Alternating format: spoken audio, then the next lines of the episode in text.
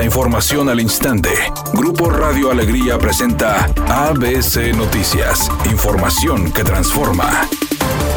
¿Qué tal? Muy buenas tardes, esta es la información. Pese a que la Comisión de Medio Ambiente del Congreso de Nuevo León le dio a los municipios un plazo de seis meses para retirar las telarañas de cableado público, este decreto no es seguido por los ayuntamientos. El 10 de mayo del presente año, el Poder Legislativo aprobó reformas a las leyes locales, como la de protección civil, asentamientos humanos, ordenamiento territorial y desarrollo urbano, además de la ambiental, para que los concesionarios de los postes de cables retiren el alambre excesivo que ya no tiene función. En este sentido, las modificaciones a las diferentes leyes establecieron que la Comisión Federal de Electricidad o las empresas de telecomunicaciones y los 51 municipios del estado deben contar con un mismo plan de retiro y este debe ser efectuado para los siguientes seis meses a partir de la publicación del decreto correspondiente, el cual inició el 15 de junio de 2023. Los partidos políticos representados en la Cámara de Diputados acordaron hacer reformas a la Constitución para establecer en México la prohibición de la maternidad subrogada, o sea, que no se comercialice el vientre de una mujer para procrear bebés ajenos. La secretaria de la Comisión de Puntos Constitucionales, Aleida Alavés Ruiz, sostuvo que con esta reforma constitucional quedará en claro que en México no se puede comercializar el cuerpo humano.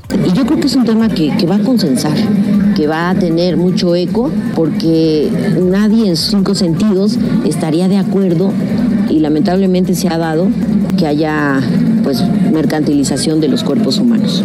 Los organizadores del Gran Premio de México de la Fórmula 1 anunciaron que se agotaron los boletos para el evento que se llevará a cabo del 25 al 27 de octubre del próximo año en el Autódromo Hermano Rodríguez. A pesar de que el valor de las entradas aumentó entre un 10 y un 28%, los aficionados al automovilismo agotaron en menos de 48 horas las entradas disponibles. Las localidades más solicitadas eran la de la zona café con un valor de 9.900 pesos, así como la de la zona gris con un costo de 11 mil pesos. Los aficionados respondieron con un gran interés para estar presentes en el México GP 2024 que se llevará a cabo en la Ciudad de México el próximo año. La cantante y actriz Mariana Garza, ex integrante del grupo Timbiriche, está en la ciudad promocionando el musical Vaselina. Ante eso, dijo que nunca se imaginó volver a presentar la obra junto a sus compañeros del grupo.